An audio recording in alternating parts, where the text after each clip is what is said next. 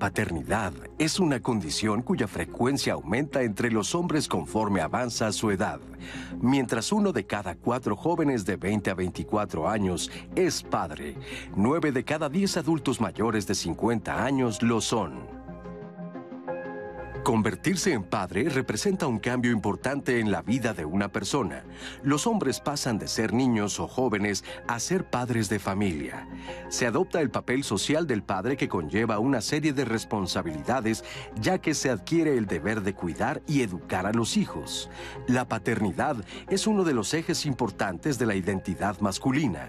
Ser padre es una práctica respetada en la vida de un hombre en donde los aspectos de su vida son reinterpretados con base en esta experiencia. Con la paternidad se adquiere una serie de responsabilidades para las cuales no se ha tenido un entrenamiento previo. ¿Cómo aprenden los hombres a ser papás? Popularmente se dice que nadie nace sabiendo ser padre, aunque sí existen patrones culturales que van moldeando y determinando qué se espera socialmente de ellos. Hay diferentes modelos de padres cuyas características dependerán del lugar y el momento en el que se desarrollan. Uno de ellos es el del padre tradicional, generalmente ausente proveedor, figura de autoridad y cabeza de familia.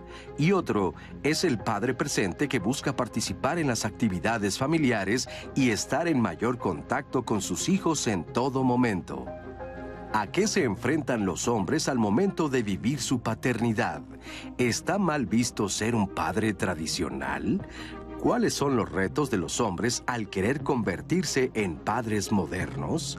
Esta experiencia se vive de la misma forma en el medio rural y urbano. Pensando en la pregunta de a qué retos se enfrenta un hombre cuando se acerca a la paternidad, yo diría a encontrar las condiciones de posibilidad, lo digo desde la filosofía, para poder convivir armónicamente desde la lectura de los hijos, desde la lectura de la persona con la que uno tiene hijos y desde la lectura de uno mismo. Entonces, cuando ahora se habla de paternidad moderna, se tiende a sugerir que cuestionemos estereotipos que limitan la experiencia de los hombres en, la, en el intercambio con sus hijos, para que se hagan más claras sus responsabilidades, pero un añadido que quiero poner, que se hagan más claros sus derechos. El derecho a convivir con los hijos, el derecho a aprender en el intercambio con hijos e hijas, a divertirse con ellos y con ellas, a permitirse cuestionar ciertos estereotipos rígidos de masculinidad. No es nada fácil, pero es ahí, vale la pena intentar cómo se transita del estereotipo de padre tradicional a las nuevas paternidades. Nuestro entorno social cuenta con las condiciones para ejercer paternidades que tengan mayor contacto con sus hijas e hijos. Hoy, en Diálogos en Confianza, conoceremos cómo se vive y se ejerce la paternidad. Hola, ¿qué tal? ¿Cómo están? Me da muchísimo gusto saludarlos. Yo soy Cristina Jauregui y estamos ya listísimos aquí en el Foro de Diálogos en Confianza para hablar con ustedes sobre este tema maravilloso, cómo aprender a ser papá. ¿Cómo es que nosotros nos enfrentamos cuando pues, los hombres están frente a esta situación de convertirse en padres, cómo se enfrentan a todos los estereotipos, a las dudas, a los miedos, por supuesto a las limitaciones que la propia sociedad da. Ahorita, como ya acabas de ver, bueno, pues estamos enfrentándonos, parece ser que a dos formas de vivir la paternidad que tal vez podrían ser contrastantes. La tradicional, donde está la ausencia, y bueno, las nuevas paternidades, donde está la presencia del papá. ¿Y cuáles son los retos de estas dos formas de convertirte en papá? Pero sobre todo, ¿de dónde lo aprendes? ¿Qué tanto la sociedad te enseña? ¿Por qué tú ejerces la paternidad de la manera en la que la estás ejerciendo? Y si tal vez haces un alto y haces un recuento y dices, bueno, me gustaría ser diferente, ¿cuál sería el camino que tendrías que empezar a tomar? De eso vamos a platicar el día de hoy. Yo creo que va a ser un programa maravilloso, así es que quédate con nosotros y por supuesto platícanos tú cómo lo estás viviendo. Tú cómo eres papá o cómo fue tu papá contigo Platícanos, es muy importante para nosotros. Y bueno, le quiero dar los buenos días a los intérpretes de lengua de señas mexicanas. El día de hoy está con nosotros Istiel Caneda, Alberto Mujica y Lía Vadillo. Y por supuesto también mi queridísima Anaí está aquí conmigo. ¿Cómo estás, Anaí? Ay, querida Cris, buenos días. Y pues yo emocionada por este programa. Estoy segura que va a ser muy lindo leerles, así que yo listísima para compartir todos sus comentarios con los panelistas el día de hoy. Por supuesto que sí. Y bueno, justamente los panelistas que tenemos el día de hoy son René López Pérez, él es psicoterapeuta gestal, responsable del área de investigación en Gendes AC. René, ¿cómo estás? Bienvenido. Muy bien, muchas gracias por la invitación. Qué gusto tenerte por aquí. Igualmente. También está con nosotros el maestro Salvador Chavarría Luna. Él es psicólogo y psicoterapeuta y es académico de la Facultad de Psicología de la UNAM. Salvador, ¿cómo estás? Muy bien, muy contento de estar aquí con ustedes. Les decía, soy fan del programa y es un gusto compartirlo con ustedes. Muchísimas gracias, gracias por estar aquí. Y también está con nosotros Ivonne Acuña Murillo. Ella es maestra en Sociología Política, es académica de la Universidad Iberoamericana, es experta en sistema político y género y también articulista de revista Zócalo y de Julio Astillero. ¿Cómo estás, eh, Ivonne? Qué gusto tenerte por aquí. Cristina, muchas gracias por la invitación. Anaí, colegas, René, Salvador. Pues yo siempre feliz en Diálogos en Confianza. Eh, platicaba que eh, mi mamá también es fan del programa y las últimas dos veces que ya me ha llamado para preguntarme y para que le recuerde el horario y el canal, a la media hora de esas dos veces me han invitado. Entonces, Coincidencia. muy bien, pues dile, dile que, que, lo vea muy seguido, para que vengas muy seguido. Sí, ella es Josefina y les ve con frecuencia. Eh, bueno, pues un saludo a Josefina. Bienvenida, Ivonne. Qué gusto tenerte aquí con nosotros una vez más. Y bueno, eh, quiero que me acompañen a ver el siguiente testimonio. Es de Ignacio Félix. Vamos a ver él cómo ha vivido la paternidad. Vamos a ver, pues, diferentes testimonios a, a lo largo del programa de diferentes hombres que nos van a platicar cómo han vivido ellos la paternidad para ver, pues, las múltiples formas diferentes que existen. Acompáñame. Hola, soy Ignacio Félix. Estoy casado con Gabriela. Tengo una hija de 11 años, María José. Ahí en el proceso del embarazo y demás, todo, todo transcurrió pues bien. En los últimos meses, este, en uno de los, de los este, ultrasonidos, eh, surgió un, un, tema, una circunstancia. Mi hija venía con labio paladar hendido Finalmente nació, nació muy bien, excelente. Y una de las cosas que, me gustaría mencionar y que me llamó mucho la atención es que cuando fui con él, cuando fuimos con el cirujano, él me dijo, tú eres el papá, sí. Me da mucho gusto verte aquí y espero que sigas. Para la tercera le pregunté por qué me dice siempre que le da gusto verme, Y él me dijo, es que el 90% de los papás se van como había que alimentarla este, por medio de una mamila especial y demás, empecé a usar rebozo para cargarla. Nos enseñaron cómo, este, era maravilloso este, poder estar en, tanto contacto y aprender. Quisiera pensar, quisiera decir que, mi pareja y yo hemos compartido el, trabajo, hemos compartido el desvelo, eh, la alegría también en una crisis mía, este, a nivel, empezó siendo profesional, después obviamente se pasó al área personalísima y, me llevó a una depresión, a un estrés, a una depresión, de la cual mi esposa buscó abrirme los ojos y uno, perdón, de las frases más que me ha tocado más es me dijo, ya sal de ahí, ¿no? sal de ese hoyo y busca ser el papá o el hombre que quieres para tu hija. Eh, dentro de mí, en mi mentalidad masculina, era, estoy haciendo un favor, pero no, estaba cumpliendo con mi obligación, con mi responsabilidad, pero yo no lo veía así.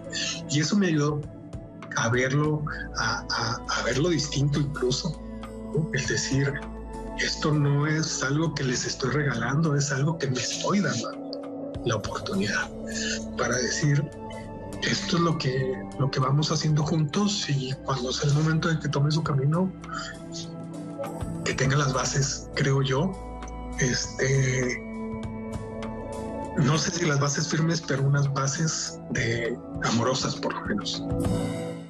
Muchísimas gracias por este testimonio. Dice cosas muy, muy interesantes. Por ejemplo, me llama mucho la atención cuando dice, pues, en mi mentalidad masculina, yo estaba pensando que estaba haciendo un favor. Y entonces, bueno, creo que es un, un pequeño, gran dato, ¿no? que nos dice pues cómo es un poco la mentalidad masculina en muchas ocasiones y cómo se ha formado, ¿no? Pero bueno, justo a partir de ahí, ¿cómo experimentan los hombres su paso a la paternidad? Me encanta que me des la palabra a mí primero porque nunca he sido papá, pero, pero, pero sí, entiendo. Eh, lo primero que me parece muy importante destacar lo que mencionaba el investigador Juan Guillermo Figueroa del Colegio de México, mi amigo, por cierto, este, es que eh, nos casamos con los estereotipos, hombres y mujeres, porque las mujeres también, cuando tenemos un papá, un, un compañero, ¿no? Este, pretendemos que se comporten de tal o cual forma en función de esos estereotipos, ¿no? Cuando son papás. Y, por ejemplo, en, el reportaje que veíamos hay dos, como los dos casos como extremos, el papá que no está y el papá que sí está. Y yo creo que hay, pues, hay una gama intermedia entre los hombres que, que buscan hacer las dos cosas, o sea, ser el proveedor, ser el que cuida, que son los dos, las dos, me parece a mí, tareas más importantes que desde el patriarcado, ¿no? Esta lógica patriarcal se asignó a los varones como padres, ser protectores y, proveedores. Eh, y, ahora eh, lo, que, lo que en el reportaje se decía a los papás modernos, pues hay toda una gama de combinaciones y de, experiencias y de intentos por cumplir lo mejor posible ambos, ambos roles, o sea, ser proveedor y ser cuidador, pero también ser quien acompaña, quien apapacha, como el, testimonio que escuchamos también, muy, muy conmovedor. A mí me parece que de las cosas más conmovedoras que he visto es un papá por la mañana corriendo con su bebé en brazos, el biberón en la otra y, el, y la pañalera, ¿no? Que, que, sí es curioso, ¿no? Porque sí, efectivamente nos da, lo hemos platicado aquí en otros programas, ¿no? Nos da mucha ternura, pero si vemos la misma escena con una mujer no nos da ternura, como que ya es este, algo que tiene que suceder, que estamos acostumbrados y eso es como muy fuerte, ¿no? Sí, creo que, creo que es este, importante también escuchar las dos voces, por eso te di la, palabra a ti. Pero ¿cómo experimentan los hombres su paso a la paternidad? Bien, gracias Cristina. Ahorita me gustaría hablar de la paternidad dentro de la parentalidad como un proceso. Creo que la cápsula inicial nos lo, nos lo explica muy bien. Es un proceso, es un convertirse y sucede en tres lugares al mismo tiempo. Sucede en la mente de la persona, sucede mente-corazón.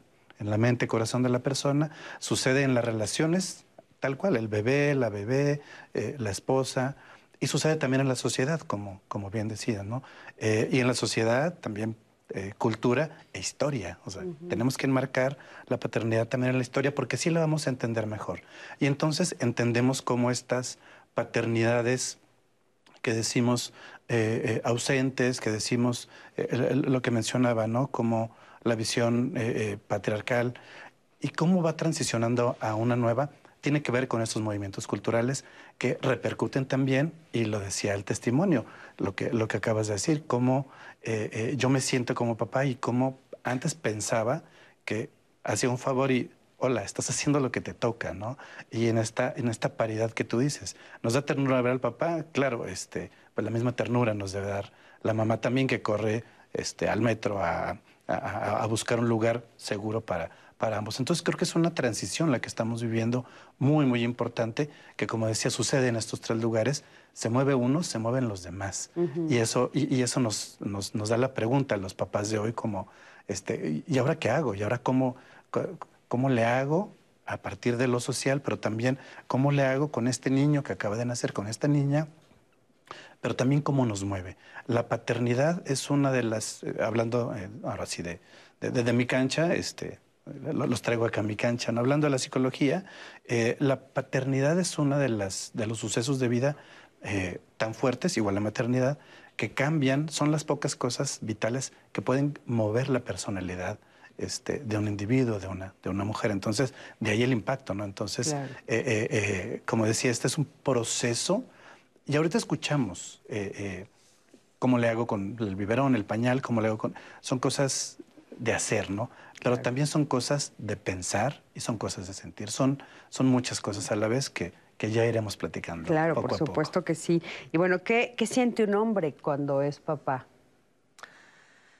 Eh, bueno, no, no sé si sea la experiencia de, de muchas personas, pero en mi caso lo que pasa es que yo, yo tenía una paternidad deseada, ¿no? Eh, y fue, fue, fue chistoso porque en realidad cuando era joven nunca pensé tener hijos o hijas, ¿no? Siempre decía, no, eso no es para mí, ta, ta, ta.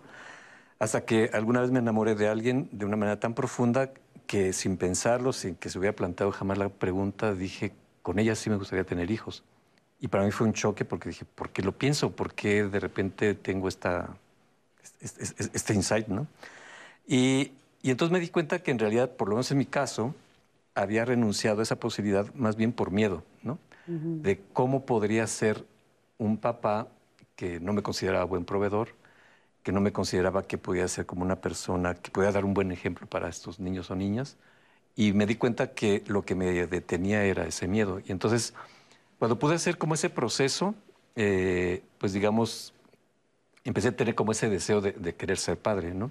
Entonces, para mí fue, eh, pues ha sido una experiencia realmente transformadora, porque sí es como, como una experiencia que no tienes en ningún otro ámbito de socialización o de experiencia vital, ¿no? ¿Cuántos hijos tienes? Do- dos niñas, bueno, ya son adolescentes, una de 12 y otra de 14. Fíjate, qué interesante. Me gustaría hacer un alto en algo que comentaste. Dijiste, yo no me consideraba buen proveedor. ¿no?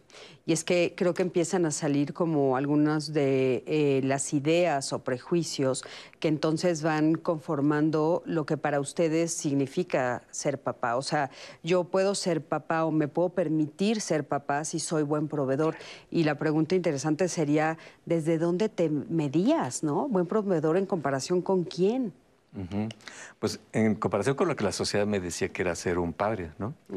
y, y de hecho, creo que algo que me ha dado seguridad en ese ámbito es darme cuenta que ese estereotipo no tiene sentido y que más bien es en esta negociación con la pareja cómo generamos recursos de manera conjunta para generar un- un- una condición de bienestar eh, pa- para, para nuestras niñas y niños. Bueno, para nuestras niñas, pues. Por- y, y- y esa conversación la tuviste? Sí, bueno, lo que pasa es que mi esposa es feminista, entonces este, no, no había mucho que conversar en realidad, ¿no? pero, eh, pero en todo caso, pues sí empecé a buscar estas mujeres seguras de sí mismas que, que pudieran como, como quite en, esta- en estos temas también, ¿no? Oye, este, esto es muy interesante, ¿no? Porque, bueno, entonces hay esta figura femenina que tú la calificas como feminista, ¿no? Y entonces, bueno, seguramente ella también se autodenomina feminista, y entonces pide una paternidad diferente, ¿no? Pide, o sea, exige ya una, pareja diferente, una paternidad diferente. A mí me gustaría que no perdiéramos de vista que, bueno, Diálogos es un programa visto a nivel nacional e internacional también. Y entonces, bueno, a nivel nacional tenemos otras realidades, ¿no? Entonces, a mí me gustaría eh, un poquito imaginarnos o pensarnos en, en otros tipos de realidades. O sea, sí creo que las, eh, la realidad en el interior de, de las ciudades un poco más grandes tal vez se puede acercar más a esto, pero lo que, lo que estábamos oyendo al principio de la cápsula, ¿no? Por ejemplo, esto de eh, el padre ausente es parte de lo que vive la mayoría en México, ¿no? O sea, es porque así se entiende, así, así se crea, así se, se visualiza y cree que está haciendo lo correcto, ¿no? Entonces, el padre ausente, el contraste con esta nueva forma de pararse ahora los padres que quieren ser presentes, como nos lo están diciendo ustedes, ¿no? ¿Cómo, cómo te enfrentas con estos estereotipos, con estos retos, cuando estás, pues bueno, viviéndolo y cuando estás en, todo un mundo que te está pidiendo cambia, cambia, cambia, cambia, ¿no? Desde las mujeres, desde la sociedad, desde los hombres, ¿qué podrían decir desde esa perspectiva más amplia? Claro, Cristina. Eh, ahorita que, que veíamos la cápsula, me salió también así, creo que eh, comparto contigo, cuando hablamos, por ejemplo, de las paternidades rurales, ¿no? Y, y- y no nada más rurales, también en las ciudades, muchas ausencias. Y sí, cuando, cuando yo comenté, este, voy a hablar de paternidades, no se te olviden las ausentes, me dijeron. Y yo, claro que, que son sí. la mayoría, ¿eh? Que son, son la mayoría. eh, y fíjate, eh, yo- yo propondría también pensar ausente y no, porque cuando no está ausente, está su lugar. Y siempre está el hueco y siempre está eh, eh, ese deseo, esa, imaginación de quién, quién es mi papá, dónde está o por qué me abandonó. Eh, y es, pero, pero digamos, para que el público nos entienda, estamos hablando de ausente físico. Físicamente, claro. Cuando el papá no está, se va, no se hace cargo, deja un lugar. Y siempre los hijos van a estar pensando, ¿y él dónde está? Y lo que decías antes, va mostrando, no, no es precisamente enseñando, pero sí dando un ejemplo de cómo ser un padre que muchos pueden replicar y otros se detienen y dicen, a ver, no lo sé, no sé si quiero hacerlo. Pensando en las, en las paternidades también rurales y lo que tú decías, es bien complejo cuando te dicen, cambia, cambia. ¿Para dónde cambio? Si yo tenía una manera de, una manera de pensar la paternidad y además este cambio implica ser, ser eh, eh, un nuevo hombre, ¿no? Ya nos hablarás más de masculinidades, pero significa ser un nuevo hombre que significa estar en contacto con mis emociones, estar en contacto con las emociones de mi hijo, de mi hija, leerlas, saberle responder a esas emociones, bueno, me estás pidiendo cosas que yo no he sabido hacer, pero no es imposible, ¿eh? no es imposible. E incluso a, niveles rurales me ha tocado también, incluso este, contando para atrás también de, parte de la historia, ¿no? Padres, abuelos, que en algo, en lo personal y en lo individual y en lo íntimo, empezaban también a cambiar y a modificar. Y eso tiene que ver con eh, esta capacidad de verse a uno mismo y decir, no quiero ser el padre que yo tuve o esto del padre que yo tuve, no lo quiero ser. Es, es eh, un poco lo que decías ahorita tú, insight, voltearse a ver. Y eso lo podemos tener en cualquier comunidad rural, en cualquier ciudad pequeña y en una ciudad grande. Claro. Ahora, también es un trabajo en conjunto, ¿no? Claro que sí. Este, me parece esta, esta cuestión, esto que, que preguntabas, Cristina, y que me mencionaba Salvador, de y para dónde. O sea, ¿para dónde cambiar? Porque efectivamente la sociedad, y yo hablaba de las mujeres, ¿no? Que somos la, pareja del, del papá, este, presionamos para que sean de cierto modo también. Es decir, tiene que seguir siendo proveedor, tiene que seguir siendo el que protege a la familia, pero además ahora le pedimos que sea tierno, que cuide, que escuche, que acompañe. Este, y, es una presión social, por supuesto, enorme, porque además también socialmente no siempre es posible cumplir esos roles. Por ejemplo, ahora con las crisis de desempleo y demás. Entonces, nunca se va a reprochar igual a una mujer que no tiene trabajo que a un padre, ¿no? Por ejemplo, a una madre que a un padre. Sí, es eso que dices que es muy interesante porque es sé lo que siempre ha sido, pero ahora una, ahora aumenta es, súmale esto, ¿no? Y a las mujeres igual, sé como siempre ha sido, pero ahora súmale esta parte también. Entonces eh, somos, yo creo, no sé lo que ustedes opinen, que somos mujeres y hombres agotados. Estamos somos las generaciones agotadas. generaciones agotadas. Vamos a ir a un corte, en un momentito regresamos. Quédate con nosotros, estamos aquí en Diálogos en Confianza.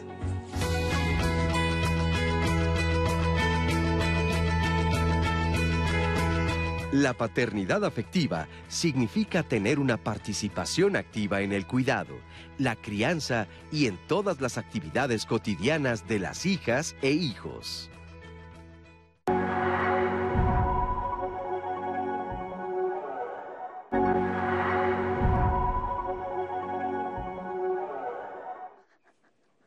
Qué gustes, qué gusto tenerles aquí en todavía en su programa Diálogos en Confianza. Eh, estamos hablando de cómo ser papá y es muy lindo los programas que vamos a tener durante toda esta semana porque obvio es en el marco del Día del Padre y el día de mañana, aunque ya lo hemos estado tocando a lo largo de la semana y hoy seguro también lo vamos a estar hablando, mañana específicamente vamos a hablar de esto, este rompimiento de paradigmas, porque es verdad que en esta paternidad eh, los roles que ya mencionamos en el programa hace unos momentos eh, pues han sido establecidos como los proveedores, como aquellos padres que tienen que ser ausentes, que tienen que jugar un papel específico, pero pues vamos a empezar a romper esos paradigmas como siempre se hace en este programa en Diálogos en Confianza, así que no se lo pueden perder. El día de mañana vamos a hablar el beneficio de la crianza, de la igualdad de género, Así que creo que es muy complejo, pero de verdad creo que vale la pena ponerlo en la mesa. Así que no se lo pierdan y sean parte de esta conversación. Y del tema del día de hoy, yo ya les tenía preparados a los especialistas algunos comentarios, preguntas. Ya le pedí a la producción que me diga cuando pare, porque son muchísimos los que nos han comentado. Em, quiero compartirles este, por ejemplo, de Marcos eh, Mollado Estrada, que nos escribe a través de nuestra transmisión en Facebook en vivo. Dice, mi hijo es adolescente, creo que está en una etapa hermosa de la vida, la construcción de su personalidad, me gusta acompañarlo, trato de orientarlo, gracias por el programa. Asmara eh, Pereira nos dice, ¿qué testimonio habla sobre lo que acabamos de ver la cápsula? Ahí hay un padre que ama y que siente y que no es muy común ver. Claro, somos humanos, pero se ha sabido levantar. No somos padres perfectos, nadie nos enseñó a hacerlo. Nos dice Asmara. Alex, Alex el Scout Ramírez, el usuario, nos escribe, el aprender es una rutina de cada día. Los hijos nos enseñan mucho, sobre todo con respeto y admiración para mi hijo. Patsy López dice, son pocos los hombres que de verdad son padres, muy pocos. Yo tuve un papá solo proveedor y les aseguro que todavía a mi edad duele mucho recordar que nunca dijo que nos amaba y creo ni siquiera que quería tenernos. Alisane eh, Mormont dice, yo veo a mi hija disfrutar de su papá, juegan, cenan juntos, ella le platica de todo, hacen dibujos, bailan y hacen travesuras. Creo que su papá es una bendición en su vida. Yo no tuve eso en mi vida y por eso procuro darle sus espacios para que se disfruten esa relación de hija y de padre. Cristal dice, ser padre es conectar con tus hijos, darse la oportunidad de conocerlos y acompañarles en su vida. No solamente se trata de dinero, ejercer su derecho de ser padres, nos dice a través de Twitter. Carlos Alberto Rogerio nos dice, es difícil ser un buen padre. Mi mamá para mí fue un gran padre. Yo he disfrutado mucho todas las etapas de mis hijos desde su nacimiento. Hacer, eh, hacer mamilas, cambiar pañales. Fui el primer cliente de su estética y de maquillajes de mi niña. Y con mis otros hijos enseñaron a ser los enseñé a ser cariñosos, enseñarles a decir te amo. Pues aunque no tuve un papá físico, sé que Dios me puso a mi mamá y tías y me fueron muchos papás para mí, más de solo uno. Y nos manda un fuerte abrazo a todos los panelistas, Carlos, Alberto. Daniel Domínguez también nos escribe, les saludo y felicito por su programa. Me permito opinar desde mi misión de padre. Dice, el ser padre no se aprende en ninguna universidad, se nace siendo padre y se sigue una formación con el ejemplo de un padre que se tuvo previamente. En mi caso a mí me bendijeron con un gran padre gracias a él soy lo que soy. Mis hijos y mis nietos tienen la última palabra y opinión del padre que les tocó a ellos. Pues bendecido con los hijos que me pusieron a mi cuidado. Nos dice a través de Facebook Daniel Domínguez. Jesús Solares Rivera, no hay palabras que describen lo que significa ser padre. Lo que sí puedo decir es que la felicidad que da el recibir un abrazo de sus hijos, un beso, esa muestra de cariño, es el indicador de que lo estás haciendo bien. Víctor Benavides también nos pone otra pregunta en la mesa que seguro lo vamos a, revisar más adelante, dice, la presión viene un poco del movimiento feminista. Me pregunto si el hombre realmente lo quiere o solamente es cuestión de tomarlo en cuenta. Y quiero leerles también este de Maris Emerimo, que nos dice, nos manda saludos desde Chihuahua, como decía Cris, que no nos ve nada más en la Ciudad de México, nos ven en toda la República y también en otros países. Dice, ser padre es tener, o sea, un ser humano a tu lado increíble, y es una excelente persona. De verdad, es la mejor bendición tener un padre presente en tu infancia. Pues quiero agradecerle su participación. Quiero recordarles que estamos ahorita en vivo en Facebook, en Twitter y en YouTube para que sigamos la conversación. Y en el teléfono va a aparecer todo el tiempo en su pantalla, en el 55 51 66 4000, para que también nos marquen y nos cuenten ustedes cómo están viviendo su paternidad o cómo la vivieron. Y hablando sobre eso, tenemos también un testimonio César Nicolás nos cuenta también de su, propio, de su propia vivencia, cómo fue esta parte de la paternidad. Así que vamos a verlo y ahorita regresamos. Mi nombre es César, tengo 30 años y eh, hace un año, un mes que nació mi hijo. Y pues bueno, ha sido todo un proceso ¿no? de, de, aprender, de readaptarme junto con mi esposa. Es algo, este, pues, híjole, difícil de explicarlo. Eh, pero pues sin duda eh, fue algo que, que a mí me, me, llenó de mucha como ternura y a la vez también como de mucho ánimo y a la vez también como de mucha actividad y a la vez, o sea, fue como un, bombazo así de, de, muchas emociones, ¿no? Y pues nada, solo fue como, como decir, wow, pues ya estamos juntos, estamos los tres y gracias a Dios que estamos bien. ¿No? Es un cambio constante porque ahora todo va muy a la par también de la etapa de desarrollo en la que, en la que mi hijo se encuentra, ¿no? Ahorita, por ejemplo, es otra completamente porque pues ya empieza a caminar y entonces es estar ahí, ya empieza a comer, soy saxofonista y entonces de pronto el tiempo que yo tenía para dedicarle a mi instrumento pues ya no lo tengo, ¿no? Este, o más bien, no que no lo tenga, sino que lo tengo que buscar en otro tiempo. Creo que es un aprendizaje que, que al menos yo no podría haber... Eh, hecho o realizado pues sin también tener una, red de apoyo, ¿no? Un equipo de trabajo, eh, mi esposa, mi familia, mis suegros, eh, mi propia experiencia como persona, ¿no? Mi historia de vida, una enseñanza también constante y de, muchas cosas, ¿no? De, la confianza, ¿no? De, disfrutar el, pues, como el presente, el aquí y ahora y y, aprovecharlo. Muchísimas gracias, gracias por este testimonio. Y bueno, a mí me gustaría preguntarles a los invitados del día de hoy, ¿qué ganancias secundarias están alrededor de ser un padre, por ejemplo, tradicional? ¿Qué opinan? Ganancias secundarias. La, ganancia secundaria es estar con la normalidad, ¿no? O sea, hacer lo que todo el mundo espera que hagas pero la pérdida principal es que pierdes tu sentido de humanidad, ¿no? O sea, cuando eres solamente un cajero automático, no sé qué tan feliz te puedas sentir con eso, ¿no? Cuando crees que tu prestigio depende de demostrar una virilidad porque tuviste descendencia y no sabes qué pasa con esa descendencia, porque no las conoces, no los conoces, nunca has convivido realmente para, para saber eh, por lo que les gusta, lo que no les gusta, etcétera, etcétera pues creo que pierde su humanidad, ¿no? Entonces, creo, creo que eh, si, si nos estamos planteando estos temas, pues sí es porque las mujeres empezaron a reflexionar sobre esta condición que las mujeres tienen en la sociedad, pero a partir de la reflexión de ellas nos damos cuenta de lo mucho que hemos perdido como hombres, de lo mucho que estamos perdiendo como hombres por no cambiar, ¿no? Entonces, creo que pensar que es una exigencia del movimiento feminista es verlo muy, como muy superficialmente, pues, ¿no? O sea, creo que eh, ahí hay una profundidad de, ser una persona en, un sentido mucho más completo, y no solamente como padre, también como hombre, pero también como trabajador, como ciudadano. O sea, porque no es solamente cómo soy un padre diferente, es cómo soy una persona diferente que también se preocupa por cambiar su sociedad hacia la igualdad. Me encanta, me encanta que nos hayas dado el lado positivo. Muchas gracias.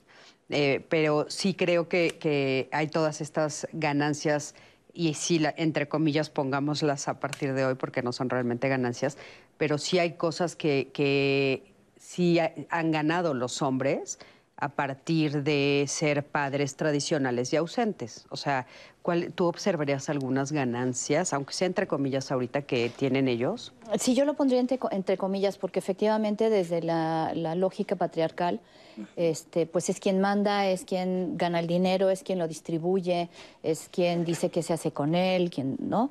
Este, y, y ahí está la contraparte, que somos las mujeres, ¿no? En este caso, que hacemos todo lo demás, como Luego se dice cuidar a los niños, sobre todo a las niñas, eh, acompañarlos a la escuela, apoyarles en la educación, cuidar enfermos, eh, personas adultas mayores. Y entonces se ve como un privilegio masculino este, ser el jefe de casa porque es quien provee y quien da las órdenes. Entonces, es una aparente ganancia, pero lo que, lo que se ha estudiado desde la teoría feminista, desde el enfoque de género, es que hay una pérdida. O sea, las mujeres perdemos, este, con los roles asignados, perdemos autonomía, confianza en sí mismas, libertad, etcétera. Pero los hombres también pierden, pierden la posibilidad de de utilizar eso otro que tienen en potencia, no voy a decir lado femenino porque es caer en estereotipos, sino la posibilidad de ser tiernos, dulces, amorosos, de besar a su hijo, René nos, nos, comentaba, son una serie de decisiones y de dudas y de preguntas. Y, ahí difiero de, uno de, nuestros este, televidentes que dice que ser papá, se nace siendo papá, ¿no? Un buen papá y es falso, o sea, este, se aprende aprendemos a ser mujeres, se aprende a ser hombre, se aprende a ser madre, se aprende a ser padre, no está en los genes, no es natural. En el segundo testimonio que escuchamos muy bien, él dice, son mis experiencias, son mis suegros, son, es, mi, es mi compañera, es mi bebé, ¿no? Entonces estoy aprendiendo todos los días cómo ser papá, son decisiones.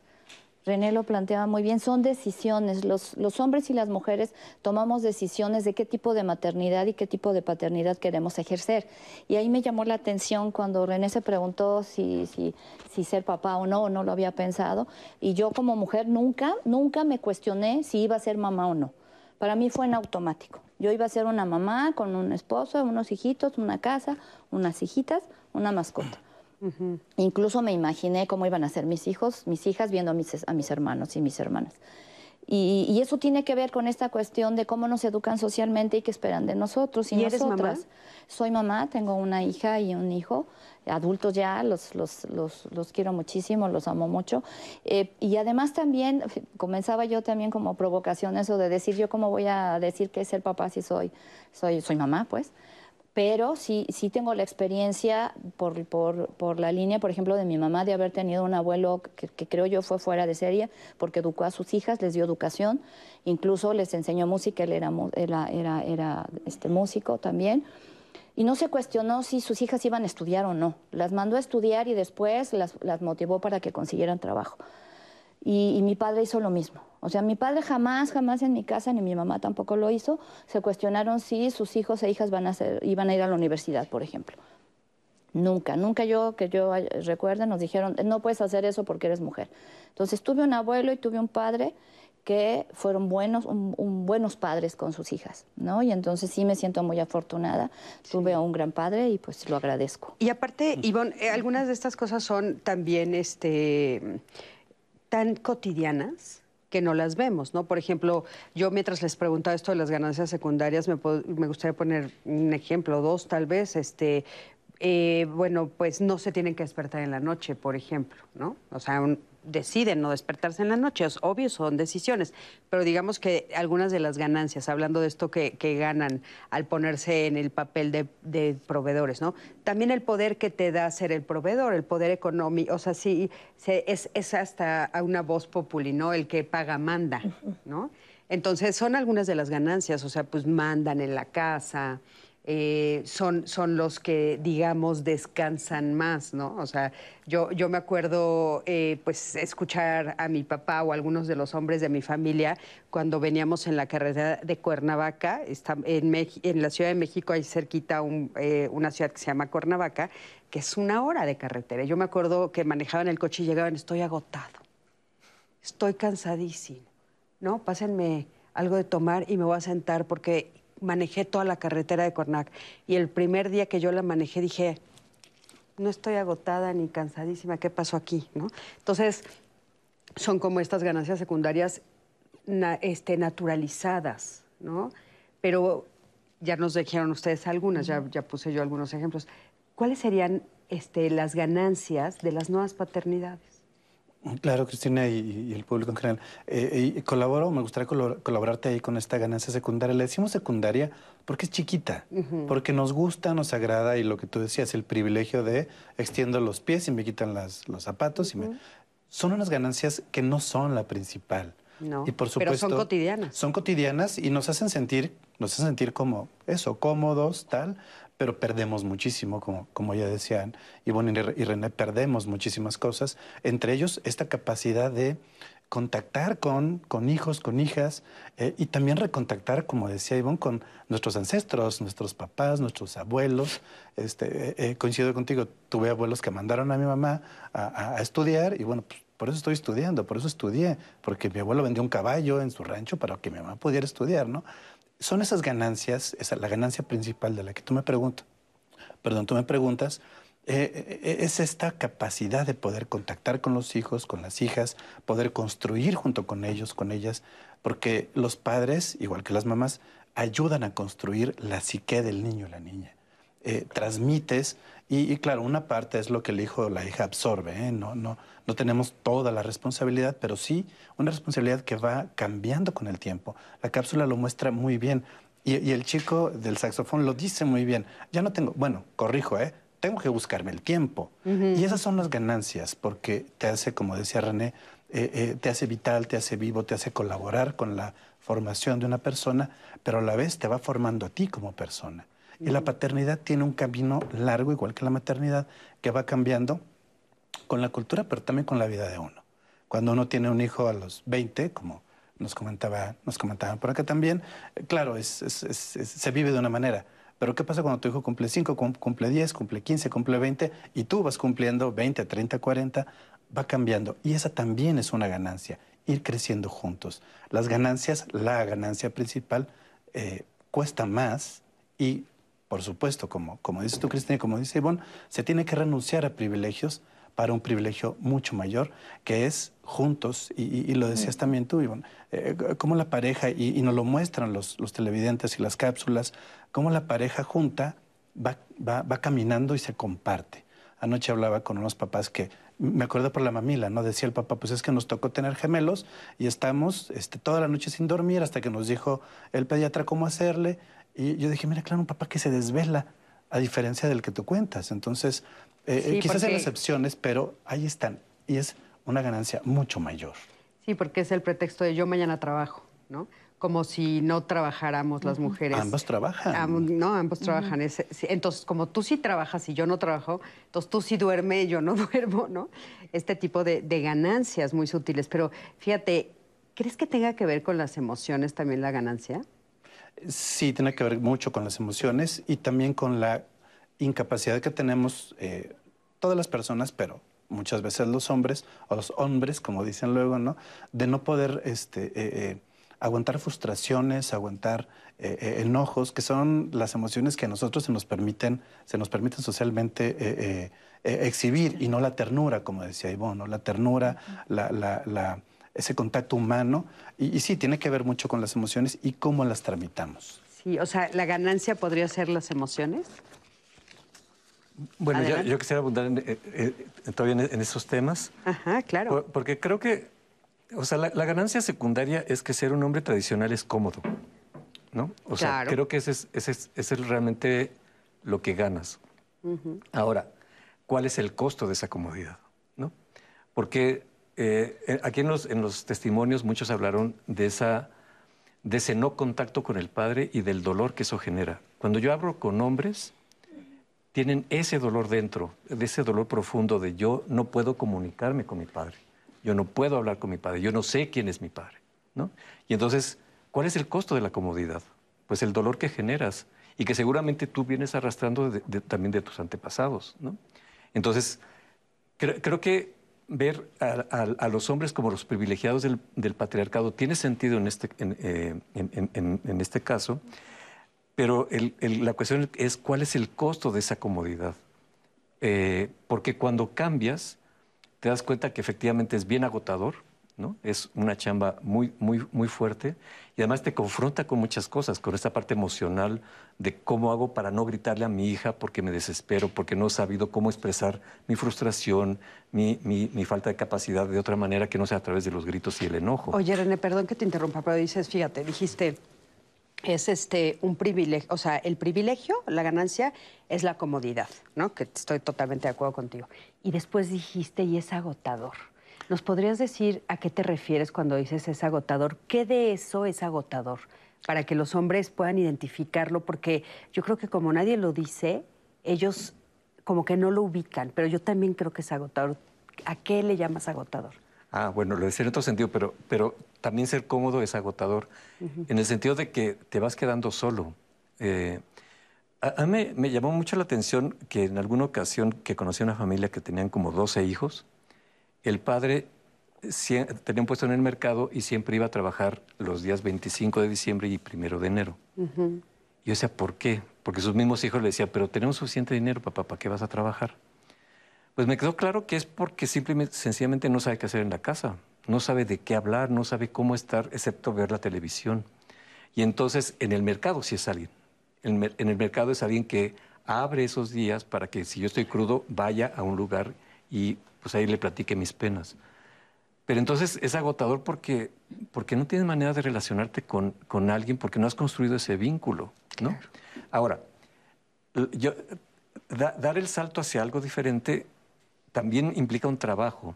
porque implica un trabajo de cuestionarme quién soy, quién quiero ser, y empezar a, tener las herramientas para ser esa ese, ese, hombre diferente, ¿no? Porque pues ya no puedo ser este hombre inexpresivo, este hombre que ordena, este hombre que eh, dice, ah, pues estoy agotado y me voy a descansar, ¿no? O sea, tienes que traerle a la chamba, y justamente en ese entrarle a la chamba es que vas generando el vínculo, es que vas generando una posibilidad de, confianza, de, acercamiento. Pues también es, complicado después sufrir, ¿no? Este, que mi hija esté enferma y no sé qué hacer, no sé cómo, cómo, cómo curarla, etcétera, etcétera. Pero, eh, pero ahí hay una vitalidad, ahí, ahí hay una, una, construcción del ser diferente mía como padre y de mi hija o de mi hijo, ¿no?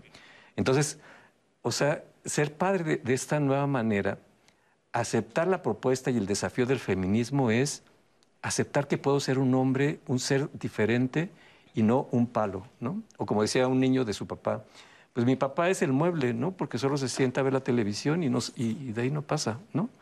Y eso es lo que realmente queremos en nuestra vida. Ese es, ese es el, beneficio secundario. sí, me encanta que digas esto porque creo que el universo y la ganancia está en las emociones. Y eso que dices, por ejemplo, cuando hago contacto con mi hija, o sea, ese contacto, la emoción que se siente es tan fuerte, tan profunda, tan valiosa, que lo vale. Claro. que lo vale, ¿no? Vale el esfuerzo. Y, y, solo lo puedes entender, te lo digo a ti, si lo vives. No hay manera de, te lo podemos explicar de mil formas, pero tienes que vivirlo para poder entender la profundidad de eso, ¿no? Oigan, acompáñenme a ver, por favor, eh, esta información sobre la licencia de paternidad. Y regresando, comentamos el tema. En México, el artículo 132 de la Ley Federal del Trabajo establece el permiso de paternidad de cinco días hábiles con goce de sueldo para los hombres trabajadores por el nacimiento o adopción de sus hijas e hijos. Actualmente se trabaja en la aprobación de una iniciativa que busca ampliar este periodo a 20 o hasta 30 días en caso de complicaciones posteriores al parto que perjudiquen a la madre o al recién nacido. Esta reforma tiene como propósito contribuir a la erradicación de la creencia de que las madres son las únicas responsables del cuidado de los hijos y promover un rol más activo de los hombres en la atención para fortalecer el vínculo entre todos los integrantes de la familia. En el 2010, el Instituto Politécnico Nacional se convirtió en la primera institución de educación superior en México que adoptó la licencia de paternidad como una de sus prestaciones laborales el Instituto Politécnico Nacional otorga a sus trabajadores de base 15 días laborales y consecutivos al nacimiento o adopción de sus hijas e hijos. Qué orgullo, qué orgullo formar parte del Politécnico Nacional, la verdad. Porque esto que acabamos de ver de la licencia de paternidad es algo que, bueno, ha estado cambiando el mundo, literal, ¿no? Y un poco ahorita Anaí nos va a leer lo que ustedes han estado pensando justamente sobre todas las barreras que te enfrentas a nivel cultural. Y esta es una. Cuando los hombres pedían, bueno, pues es que mis hijos, mi hija, mi hijo acaba de nacer, ¿puedo estar ahí? No. Tú, si eres hombre, ¿por qué vas a estar ahí? Y entonces, bueno, ahora la licencia de paternidad lo permite, como nos dijo la cápsula, y es un orgullo saber que el Politécnico en México fue de los primeros en dar 15 días para por lo menos, ¿no? Porque las mujeres pues nos aventamos mm, la vida entera, pero 15 días de que digas, bueno, con derecho, con sueldo, con permiso y voy a estar cuidando y acompañando en este proceso a mi familia, ¿no? Muy importante. Decías que hay algunas en ese sentido, Anaí. Sí, Cris, les comentaba que estaban hablando de las ganancias de la paternidad eh, presente y varios papás nos han escrito a través de, eh, de nuestras redes sociales el cómo ellos entienden estas ganancias, pero que a pesar de las circunstancias, más bien las circunstancias no les permiten ser padres presentes. Les voy a leer dos este, comentarios para que lo pongamos en la mesa. Dice, no fue elección mía ser padre ausente. Mi ex, mi ex esposa se regresó a su ciudad natal argumentando mentiras y así me abandonó a sabiendas que mi fuerte de ingresos era acá en CDMX y que allá no había trabajo que yo desempeño. Me gustaría ser parte de esta del crecimiento de mis hijos. Y tenemos otro que dice, yo soy un padre ausente, estoy divorciado y el día de hoy casi no convivo con mis hijas, porque la mamá de mis hijas me limita la convivencia y manipula junto a su familia y es muy triste ya que no me deja ser papá y yo quiero ser un papá presente. Esos son dos comentarios, hemos recibido más, Cris, pero que tenemos como estas circunstancias en donde entendemos las ganancias o entienden las ganancias, pero el entorno... Oye, a ver si, si encuentras algunos que nos digan también que socialmente, o sea, no por divorcio, sino socialmente no se los permiten, porque hay, hay papás que lo dicen y sus, sus pares le dicen, ay, no seas mandilón. Sí, sí. Y eso, eso pega. Que nos cuenten. Entre otras cosas, ¿a ti cómo te ha ido? Quédate con nosotros.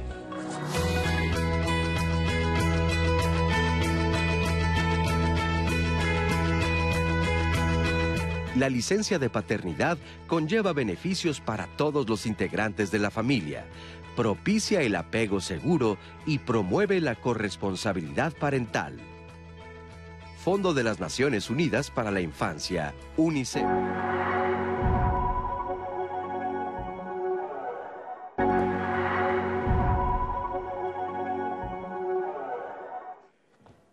Pues de regreso con ustedes, quiero agradecer su participación. Me encanta que sean demasiados eh, mensajes y comentarios y opiniones, que es lo que hace que construyamos el programa en conjunto.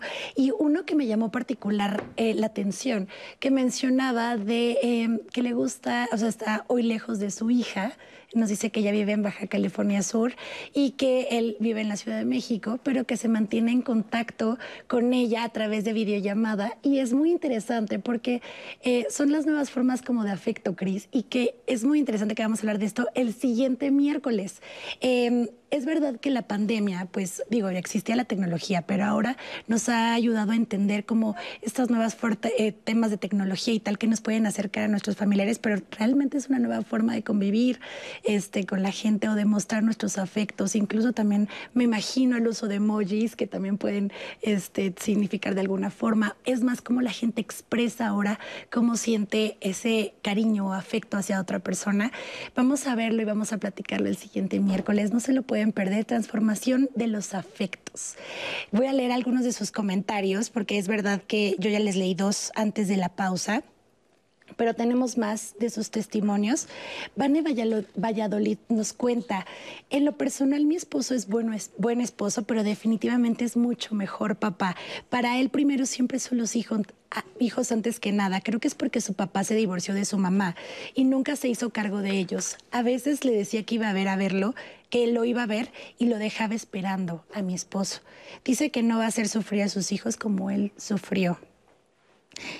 Yo me doy cuenta que mi esposo es un excelente papá y lo pone en mayúsculas, porque Maximiliano y Roberta se alegran mucho llegando a casa, les gusta estar con él. De repente lo prefieren más a él que a mí, nos ponen un emoji así de que hay. se chiquean mutuamente, lo admiran y constantemente le dicen, eres el mejor, te amo. Gracias, Cristal. Aline dice, yo tuve un maravilloso padre, pero tengo culpa porque el progenitor de mis hijos nunca quiso estar y casi le rogué para que estuviera pero no quiso porque su madre siempre le metió la idea de que si se quedaba viendo a mis hijos, aunque nos separáramos, ya no los seguiría viendo. Y lo convenció, por eso sucedió hace más de 21 años y nunca quiso ser ese padre eh, presente. También me ayudó a ese tipo de paternidad y me pregunto qué es lo que pasa en la mente de estos padres para decidir no ser parte de un este, de la crianza de sus hijos y si no los mueve, ver a sus hijos para ser partícipe de ello. Nos pregunta Aline en Facebook. Beatriz Leonor dice, ser un buen padre es una decisión que nada tiene que ver con los arreglos económicos para el hogar. Em, el padre que quiere estar con sus hijos lo va a hacer sin importar si es mucho o poco tiempo del que dispone. Los hijos sienten cuando los padres están con ellos en tiempos de calidad. Mi tocaya Anaí Hernández dice, la paternidad es un rol demasiado cargado de prejuicios. Sin embargo, las nuevas generaciones pueden romper estos prejuicios y en su momento poder ejercer una paternidad con responsabilidad. Con una crianza asertiva se podrá ir ayudando a las nuevas generaciones a ser María Guadalupe dice, mi papá fue un padre presente y puedo decir que cubrió la mayoría de mis necesidades, entre ellas las afectivas. Hace poco me convertí en madre y veo a mi, a mi pareja y no espero menos de, de lo que mi padre me ha dado.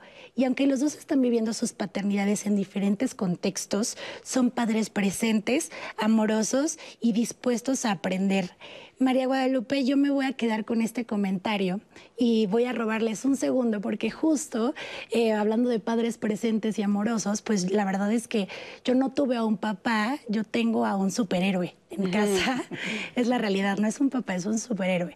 Y sé y entiendo el... Eh, pues no sé, o sea, lo afortunados que fuimos mi hermano y yo a tener a mi papá en casa, el ser, el ver a una pareja comprometida, digo mi mamá también, pero es el momento de los papás.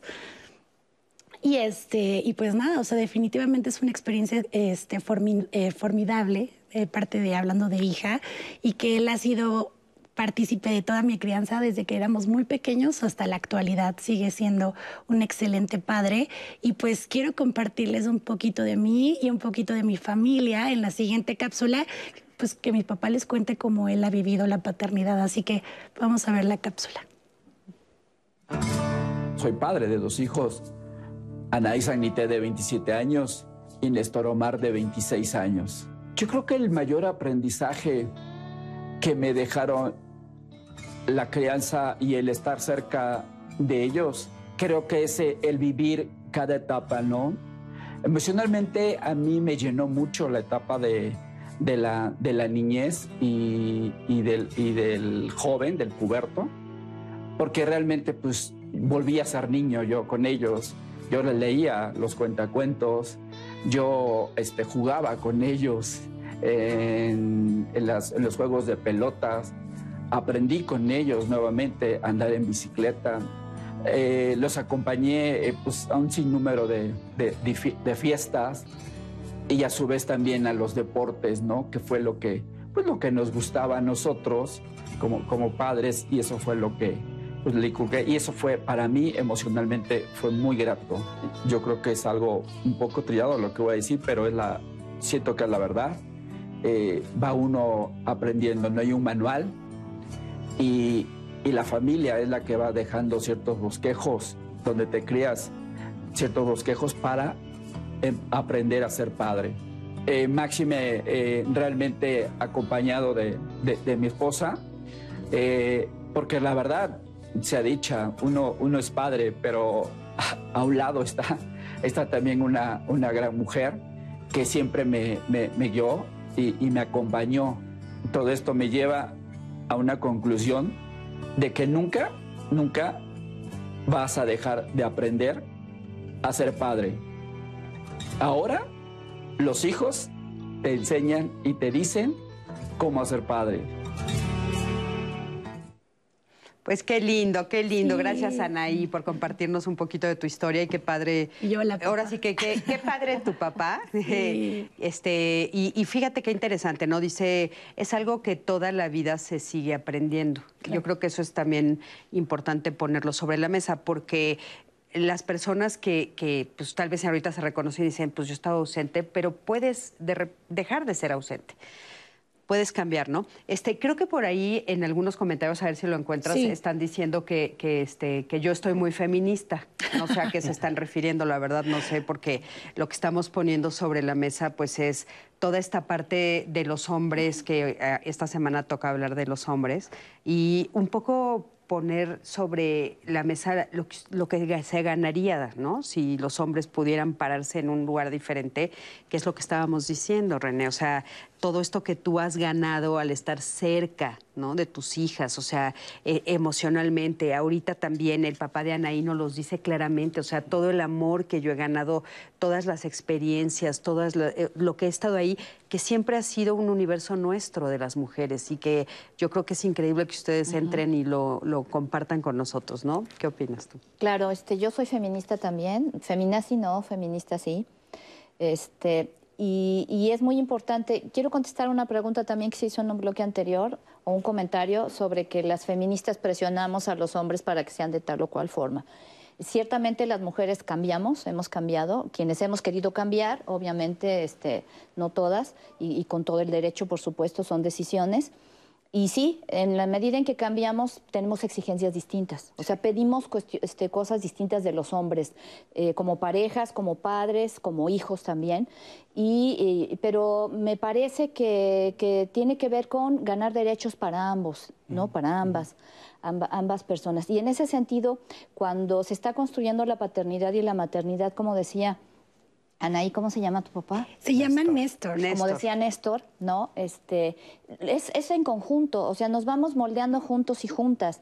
O sea, yo tengo también la suerte de que de tener un, un, un compañero este, que, que, entiende, ¿no? La lucha de las mujeres y que la apoya también, y por supuesto que es un padre diferente que ama infinitamente a su hijo y a su hija y que juntos nos hemos formado, juntas nos hemos, eh, yo le he también este, seguramente moldeado de alguna manera el ser padre y él me ha, ha moldeado también mi forma de ser madre. Claro. Entonces vamos caminando juntos y juntas y otra vez son decisiones, o sea, eh, me parece que es equivocado pensar que lo que las mujeres como, como colectivo hemos hecho para, para luchar por nuestros derechos y para mejorar el mundo, creo yo, y no solo, no solo nuestro mundo, sino el mundo de los hombres.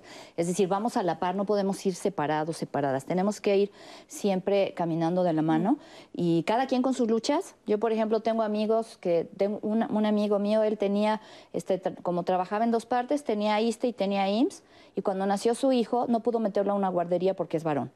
Y como su esposa no tenía guardería, pues el niño, él tuvo que pagar una guardería. Y entonces yo le sugerí, ¿por qué no te vas a la Comisión este, de, de, Derechos Humanos de la Ciudad de México para exigir uno que es un derecho tuyo o claro. que debe ser reconocido como un derecho? Lo vimos ahorita con los permisos por paternidad. Claro. Es un derecho y lo decía Juan Guillermo Figueroa al inicio en la primera cápsula. Eh, él inclusive trabaja mucho los derechos este, reproductivos de los varones. Claro. Y si yo tengo derecho como varón a ser papá o no ser papá. Y tengo derecho, como nos leían ahí los dos testimonios este, muy dolorosos de los papás cuyas esposas o mujer, exmujeres decidieron quitarle a los niños, ¿no? impedirles ese, ese derecho. Y yo lo que digo, pues así como las mujeres nos organizamos para luchar por nuestros derechos, pues los hombres salgan a la calle a luchar por los suyos. Claro. ¿no? Es que fíjate que yo creo que, no sé si estás de acuerdo conmigo, Iván, pero yo creo que lo que pasa es que no se lo han cuestionado todavía a la profundidad que, lo hemos cuestionado las feministas, ¿no? Y entonces eh, yo, yo creo que esta, esta eh, lucha, que no la, bueno, este, este caminar juntos y juntas, ¿no? Es justamente para un mundo mejor y para que también eh, los hombres vean lo que han perdido. Yo recuerdo eh, un día que estaba una de mis hijas buscando trabajo y eh, se encontró con un espacio, no voy a decir en dónde, donde eran puros hombres y había una mujer nada más. Y entonces ella le pregunta, oye, ¿por qué aquí hay puros hombres y una mujer? Por los horarios. Uh -huh. Entonces, ¿cómo por los horarios? Es que los horarios son tan largos, pues que la verdad es que los hombres son los que nos dicen que sí, porque pues no regresan a sus casas, no ven a sus hijos. Y ella llegó, regresó triste a la casa, ¿no? Dijo, ¿cómo? Qué injusto para los hombres. Es, hay muchas cosas injustas que no se han dado cuenta, como eso, por ejemplo, ¿no? No respetar los horarios de trabajo, no permitirles a ustedes tener como también este contacto familiar. ¿Para qué trabajamos? Si no es para estar con la familia, ¿no? Y entonces, pues yo creo que yo me uno contigo, de sin duda la lucha es este, para un mundo mejor, sin duda, ¿no? Entonces, pero bueno. Este, regresando un poco más a, a esto de nuestro tema, algo que, que yo le he insistido mucho, ¿no? Eh, es esto de las emociones, las emociones y las emociones, que creo que es algo invisible y por eso cuesta mucho trabajo ubicarlo, pero los miércoles justo es el tema que exaltamos las emociones, ¿no? Y la importancia de las emociones. Y el papá de Anaí, Néstor, nos los dice claramente, o sea, todo toda la emoción, todo lo que yo he ganado ha sido alrededor de eso, que es este universo que no se ve, ¿no? Eh, los hombres tendrían que trabajar en cuáles emociones para poder acercarse a una paternidad diferente. ¿Qué se te ocurre, René? ¿Cuáles emociones tienen ustedes que empezar a tener contacto para poder acercarse de una manera diferente a ser papás? Eh, bueno, lo, primero que quisiera decir es que me encantaría que a mí también me acusaran de feminista en las redes. No sé si lo han hecho, pero bueno, me, me pondría esa etiqueta gustoso porque porque el feminismo parte de una idea muy, muy, muy sencilla y al mismo tiempo muy profunda. ¿Por qué a lo largo de la historia las mujeres han estado limitadas al hogar y los hombres hemos sido los conquistadores, los científicos, los políticos? O sea, no tiene sentido, ¿no? Y justamente, pues es eso, reflexionar por qué eso así ha sido así y darnos cuenta que eso no tiene que seguir siendo así, ¿no? Entonces, pues el feminismo es algo muy, muy sencillo en realidad. Es, es una cuestión de, de, de, igualdad y no, yo no puedo sentirme bien si ellas o cualquiera no está bien, ¿no? Entonces, Creo que, creo que desde ahí podría partir la convicción por, por esos Bienvenido al término. Gracias. Y bueno, las emociones sí es un rollote porque, pues yo, yo por lo menos como, hombre mm, me, me, he acostumbrado a actuar desde, desde la razón. ¿no? Exacto. Todo, todos son argumentos, todos son razones y ahí soy feliz porque, porque puedo encontrar explicación para todo y echar el choro para lo que ustedes quieran. Y me ha costado mucho trabajo contactar esa parte emocional, porque, porque en realidad eh, contactar esa parte emocional es contactar con esa parte de dolor, ¿no? Esa historia de muchas cosas que han sucedido donde, em, no sé, por ejemplo, querías llorar porque te, caíste y no, no, levántate y sigue jugando. Pero bueno, es, eso que es tan pequeño pues va sucediendo en muchas, en muchas situaciones, ¿no? Y muy eh, significativo, como dices tú, o sea, no contactes con ese dolor, párate y sigue, ¿no? Así es. Entonces, vas aprendiendo que las emociones son malas, o las emociones no tienes que contactarlas, y entonces todo eso que no contactaste, cuando quieres hacerlo, resulta que es un hoyo profundo ahí, que, que la verdad es que te da miedo, ¿no? Y, dices, oh, mejor lo dejo ahí, que, que no se mueva, ¿no? Pero te das cuenta que, que, no puedes vivir así, porque te vuelves en esa olla de presión, este, donde por cualquier cosa explotas, este, donde la verdad es que nunca estás a gusto, porque eh, por más que razonas un mundo ideal, si no incluyes a las emociones, ese mundo es vacío, ese mundo es gris, ¿no? Y entonces, pues mi chamba ha sido eso, cómo, cómo contacto con esas emociones, cómo, cómo contacto con ese dolor y me doy cuenta que ese dolor también puede ser transmutado en felicidad, en alegría, en otro tipo de cosas, ¿no? enamoramiento. En, enamoramiento, claro. Y entonces, pues sí, es como, como una tierra totalmente desconocida, por lo menos para mí lo fue. De alguna manera lo sigue siendo, porque mis hijas me siguen diciendo que soy el chile seco, ¿no? Por, porque soy poco expresivo, ¿no? Pero, pero pues estoy en ese camino, ¿no? Fíjate. Qué, fuerte, pero qué importante es saber que estás en ese camino y que aparte estás dispuesto a abrirte. Tienen que ver este programa.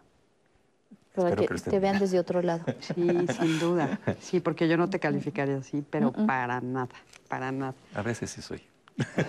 Pues todos somos, ¿no? Todos somos. Fíjate, yo estaba ahorita recordando, para poner algún ejemplo, caray. Ayer en la noche, eh, les comparto también parte de mi historia, ayer en la noche me habla mi hija, ¿no? Y me dice, mami, ¿qué canciones le canta Sandra Andrés, mi nieta, para dormirse? Y yo, ¿por? Me las está pidiendo, me está pidiendo las canciones que su abuela le canta. Bueno, yo me dormí con una sonrisa en la boca obvio se las grabé, se las grabé y se las mandé a mi hija, ¿no? Pero aparte, o sea, es que no les puedo explicar hoy lo emocionada que estoy de solo a esa llamada. Y esa, esa historia, esa, esa vivencia, solo la vives si la haces, ¿sí me explico? Si te das la oportunidad, si te quitas este, el miedo de cantar, ¿no? Y, y de sentirte incómoda. Y, o sea, y entonces vienes con todo, eh, o sea, las emociones son tan poderosas tan, tan poderosas como el poder que ustedes ejercen, pero es mucho más bello. Entonces, pues los invitamos por ahí. Yo estoy de acuerdo contigo, Cristina, y, pensaría también que las emociones y, las dividimos de razón y, emoción, y la verdad no sé si sea así, porque pensar es sentir. El pensamiento está construido de emociones. están conectadas. Están conectadas. Eh, eh, una, una va junto a la otra e incluso nuestras conductas, nuestras decisiones, como decía bueno hace rato, eh, tienen que ver con emociones. Y entonces me parece, y escuchando a René, es ese hueco que sentimos los hombres cuando no ponemos o hacemos contacto con las emociones, es, es dividir algo que es indivisible y es perdernos de algo tan importante que es el mundo emocional, pero también el mundo emocional, pensar, es sentir pensar. Y esto que, esto que nos compartes me parece eh, eh, muy entrañable, porque claro, eh, la música, la emoción, el arte, mueve a las personas, nos mueve y crea pensamiento, expande el pensamiento. Y creo que eso es algo central en la masculinidad. Pensarla desde lo racional es equivocarle porque nos falta la parte esta emocional y creo que estamos construidos de una manera pues, bastante chueca, ¿no? Que, que tú lo dices, eh, nosotros también pensamos y también sentimos, ¿no?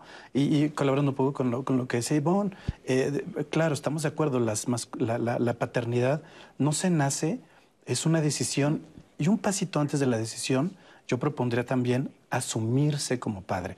Y ese es un acto psicológico, psíquico, lo, quiero explicar para, para, el público, es cuando, cuando me, me toca en la en la consulta con los papás y las mamás, la mamá dice, es que sentí la patadita, sentí que se movió algo que René ni yo, ni los hombres, vamos a sentir en la vida. Y sí, podemos envidiarlo, pero no lo vamos a sentir. Eh, y es dice, sentí que era mi hija, sentí que era mi hijo. Y el papá lo hace en un momento distinto, que también tiene que ver con las emociones y lo físico, el contacto, Cristina y auditorios, cuando el papá recoge de la cuna al bebé, y cuando lo abraza y dice, este es mi hijo, se produce un cambio psicológico y es cuando decimos, soy padre. Y la mamá dice, soy madre. Es el lo inaugural de un proceso muy largo que tiene que ver relacional y cultural, como lo dije hace rato, pero eso es lo inaugural y tiene que ver con las emociones y con los sentidos. Y eso me parece que responde un poco a lo que dolorosamente nos preguntaba Aileen en, en, en el público, es qué le pasa a estas personas que son ausentes y abandonan les pasa esto. Hay algo que no se logró, que es, soy padre. Esta es mi hija. Y ese es un acto psíquico que tiene que ver con sensaciones y emociones. Me gustaría, si puedo, eh, leerles este testimonio que nos está llegando eh, en Facebook, que creo que es importante también mencionarlo. Eh, Edgar Martínez nos dice, hablan del padre ausente como si fuera algo a propósito, y no es así. Simplemente fueron las circunstancias. Cuando novios, mi esposa y yo decidimos cambiarnos de ciudad y casarnos. Lo hicimos. Yo conseguí un trabajo muy bueno en la ciudad a la que nos mudamos. Me fue, me fue bien y me promueven, pero eso implicó ir a trabajar a la Ciudad de México. Esto, esto justo por nacer nuestro primer hijo. Iba y regresaba todos los días. Me levantaba a las 4 de la mañana, todos dormidos, regresaba entre 10 y 11 de la noche. Todos dormidos también mis hijos. Nació mi hija y las cosas seguían igual. De hecho, hasta que ellos terminaron la primaria, la situación fue la misma. Un cambio de trabajo y ya no era solo ir ni venir diario. Significó también ahora quedarse entre semana y solo ir a casa los fines de semana. Así hasta que terminaron sus carreras. Sí, estuve ausente, pero no fue por gusto, fue por la necesidad. Me dirán que entonces eh, les tenía que dar tiempo de calidad cuando los veía, eso es verdad, pero platicando sí suena fácil, pero al final el fin de semana no eran mis hijos, también mi esposa, la casa y al menos unos minutos para que yo pudiera dormir. ¿Tuvo un precio esto? Claro que sí. Hoy para mis hijos prácticamente no existo y lo entiendo porque no estuve con ellos, pero hablamos a la ligera del padre ausente y se me hace un tanto injusto, porque claro que me hubiera gustado ser presente, pero yo tenía que darles todo para que ellos siguieran avanzando y tuvieran lo que hoy tuvieron. Fue por necesidad, no fue por una intención que no los ¿Qué le podrías decir, René? Pues que por eso tenemos que ser feministas, ¿no? O sea, para darnos cuenta de cómo está organizada la sociedad. Eh, efectivamente, hay, hay, hay, hay muchas situaciones. Una, los, los hombres que son dejados por la pareja, por, por esos casos de violencia, en, en Gendes trabajamos mucho estos modelos de, de, de, violencia masculina y pues sí lo vemos a cada rato, hombres que van a estos espacios a trabajar sus violencias después de que ya perdieron a sus parejas o ya los denunciaron. Es decir, como hombres tenemos que empezar a hacer esa chamba desde antes. Ser, padres no es solamente establecer una relación diferente con hijos e hijas, sino también con la madre de ellos. ¿no? Y, no importa el espacio, no importa la distancia, no, importa si estoy separado o no, ese vínculo tiene que seguir ahí y, tiene que ser un vínculo de buen trato. ¿no? Ahora, también hay esta parte estructural que es importante atenderla. Toda nuestra sociedad está basada en la importancia del trabajo. Y mientras no cambiemos la estructura laboral, eh, eh, eh, estas, estas posibilidades de paternidad diferente también se complican. Yo puedo tener un, mejor contacto con mis hijas porque trabajo en una organización que, ve estos temas y me dan chance de ser más flexible en mis horarios, etcétera. Pero no es lo mismo en todos los trabajos y creo que esa parte estructural sí tenemos que abordar. Sí, que es justo lo que estábamos diciendo nosotros, o sea, cuando, cuando te paras a pedir un mundo más justo, no es solo para las mujeres, es para todos. Y este ejemplo terrible que estás diciendo es justo lo que yo les estaba comentando hace un momento, no está bien. No, no está bien que, que, los hombres tengan que trabajar más de ocho horas, no está bien que, que, sientan esta carga de que solo ellos lo pueden hacer. O sea, vivimos en conjunto, en sociedad, en familia, ¿no? En fin. Pero bueno, gracias por el testimonio, muy duro y doloroso. Vamos a un corte, en un momentito regresamos.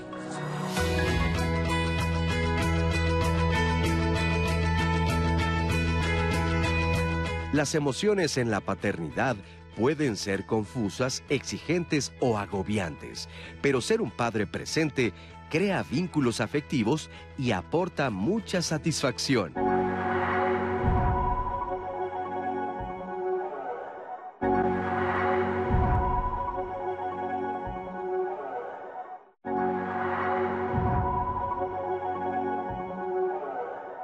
Nos casamos con los estereotipos, hombres y mujeres, porque las mujeres también pretendemos que se comporten de tal o cual forma en función de esos estereotipos, ¿no? Cuando son papás. Hay dos, como los dos casos como extremos, el papá que no está y el papá que sí está. Ahí pues hay una gama intermedia entre los hombres que, que buscan hacer las dos cosas, o sea, ser el proveedor, ser el que cuida. Y ahora eh, lo que, lo que en el reportaje se decía a los papás modernos, pues hay toda una gama de combinaciones y de, experiencias y de intentos por cumplir es un proceso, es un convertirse y sucede en tres lugares al mismo tiempo. En la mente de la persona sucede mente-corazón. En la mente-corazón de la persona, en las relaciones tal cual, el bebé, la bebé, eh, la esposa, eh, y en la sociedad también eh, cultura e historia. La paternidad es uno de, de los sucesos de vida tan fuertes, igual la maternidad, que cambian, son las pocas cosas vitales que pueden mover la personalidad es como, como una experiencia que no tienes en ningún otro ámbito de socialización o de experiencia vital. Cuando el papá no está, se va, eh, no se hace cargo, eh, deja un lugar. Y siempre los hijos van a estar pensando, ¿y él dónde está? Esta capacidad de verse a uno mismo y decir, no quiero ser el padre que yo tuve, o esto del padre que yo tuve, no lo quiero ser. Porque no es solamente cómo soy un padre diferente, es cómo soy una persona diferente que también se preocupa por cambiar su sociedad hacia la igualdad. Las mujeres perdemos, este, con los roles asignados, perdemos autonomía, confianza en sí mismas, libertad, etcétera. Pero los hombres también pierden, pierden la posibilidad de, utilizar eso otro que tienen en potencia, no voy a decir lado femenino porque es caer en estereotipos, sino la posibilidad de ser tiernos, dulces, amorosos. Los hombres y las mujeres tomamos decisiones de qué tipo de maternidad y qué tipo de paternidad queremos ejercer se tiene que renunciar a privilegios para un privilegio mucho mayor, que es juntos. Cuando cambias, te das cuenta que efectivamente es bien agotador, ¿no? Es una chamba muy, muy, muy fuerte y además te confronta con muchas cosas, con esta parte emocional de cómo hago para no gritarle a mi hija. Nos vamos moldeando juntos y juntas. O sea, yo, pues así como las mujeres nos organizamos para luchar por nuestros derechos, pues los hombres salgan a la calle a luchar por los suyos. Pues el feminismo es algo muy, muy sencillo en realidad. Es, es una cuestión de, de, de igualdad.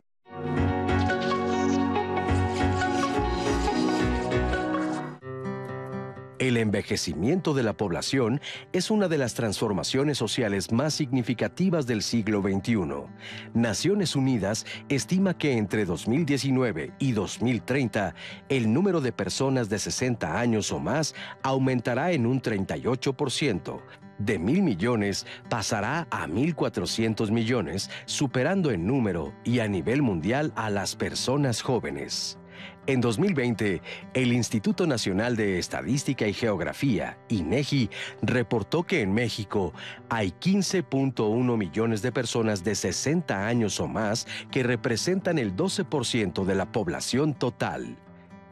Ante este panorama, adquiere una mayor relevancia el Día Mundial de Toma de Conciencia del Abuso y Maltrato en la Vejez, cuyo propósito es tomar conciencia y denunciar las acciones de maltrato y los casos de abuso hacia este sector de la población. Abuso y maltrato implican actos premeditados en relación a violentar a una persona, especialmente hoy en el Día Mundial de la Toma de Conciencia de Abuso y Maltrato contra las Personas Mayores, es fundamental distinguir que abusar de alguien es pasar mis límites para poder ejercer algún tipo de presión o incluso actos violentos hacia una persona, en el cual en abuso es una sobrelimitación y en el maltrato ya hay un acto violento, predeterminado, de hacerle un daño a una persona. En nuestro país, entre el 8.1 y el 18.6% de las personas mayores de 60 años sufren algún tipo de maltrato, y estas cifras aumentan al 32% en aquellas personas que tienen dependencia permanente de cuidados, según información del Instituto Nacional de Geriatría.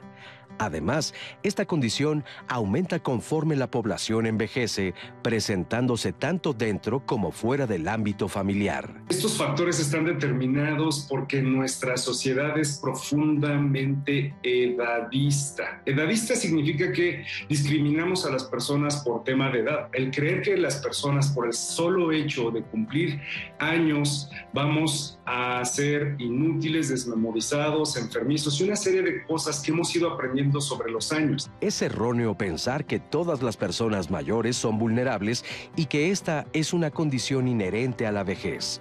Por el contrario, la vulnerabilidad se origina por factores propios del contexto de la persona.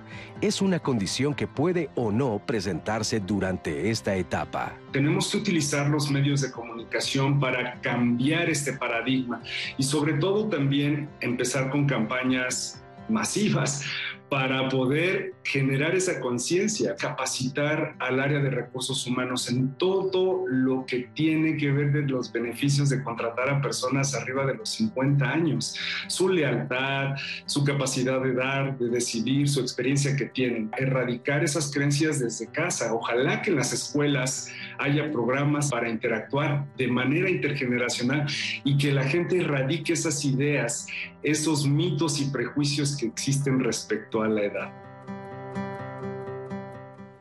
Me gusta muchísimo esta efeméride porque habla de conciencia y yo creo que es bien importante hacer conciencia de que sí, efectivamente vamos a tener o vamos a estar, muchos de los que estamos aquí, en ese momento donde se van a necesitar pues muchas políticas públicas, mucha ayuda social, estábamos comentando muchos geriatras, entonces bueno, pues hay que prevenirnos para lo que va a llegar un poquito más adelante y sobre todo creo que es bien importante también volver a pararnos en esta situación que antes sí existía del respeto a los adultos mayores.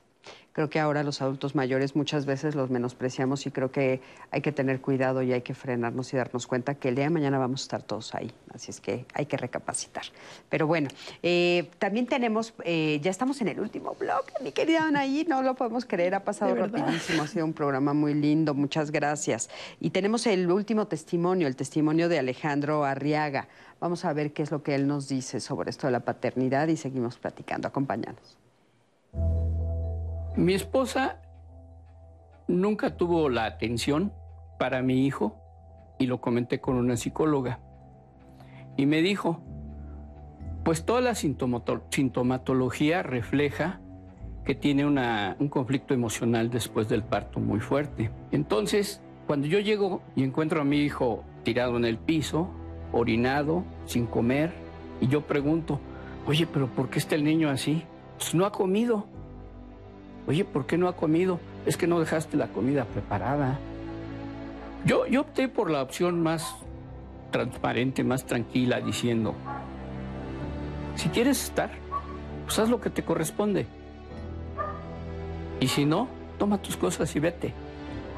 ¿Y cómo fue? Todavía mi hijo era lactante. Desde el primer momento en que se fue, se enfrenta uno al, al sentimiento de miedo, de terror, de... ¿Y ahora qué hago, no? ¿por dónde empiezo? Frente al rechazo en la guardería, porque era para puras mujeres, gracias a la directora me lo ingresó. Y va adquiriendo una experiencia, una visión al estar con tantas madres. Se involucra uno, empiezan a comentar y empieza uno a aprender porque llega un momento en que la mujer lo empieza a aceptar a uno porque dice, bueno, pues es hombre, pero trae un hijo y no hay mamá. Pues entonces, pues, bienvenido, ¿no?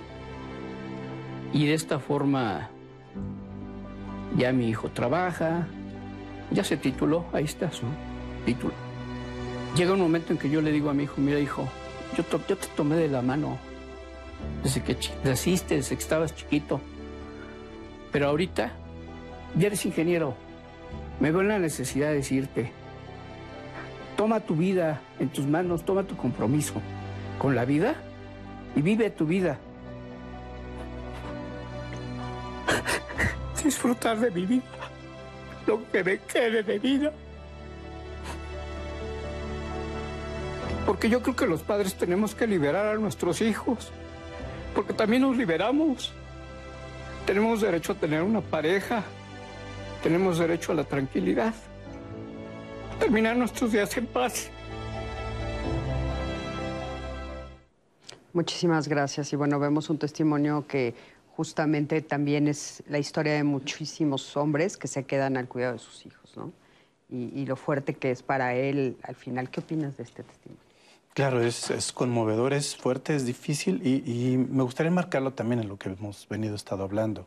Eh, algo que los feminismos de nuevo nos enseñan es que eh, estigmatizamos mucho a la mujer porque no asume un rol eh, de madre que no es el mismo para el padre. Entonces, creo que también ahí hay desigualdades. En el caso de esta cápsula, es, eh, dice muchas cosas en su experiencia y es que también, lo dijo al final, eh, eh, los hombres, las mujeres, las personas, no solo somos padres, madres, también somos trabajadoras, profesionistas, etc. Entonces, se juegan muchos roles y, y él lo reclama.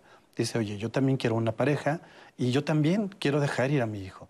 Dejar ir en el sentido de acompañarlo en un proceso y de independencia, de independencia y, de agencia. Creo que los padres y las madres, y sobre todo los padres también pueden eh, eh, ayudar a sus hijos a tener esa agencia. La agencia es que la persona pueda hacer y tomar sus decisiones, como decía hace rato, tomar sus decisiones de manera lo más consciente que pueda. Y eso va desde niños, desde, desde niños que puedo hacer yo como niño a mi edad.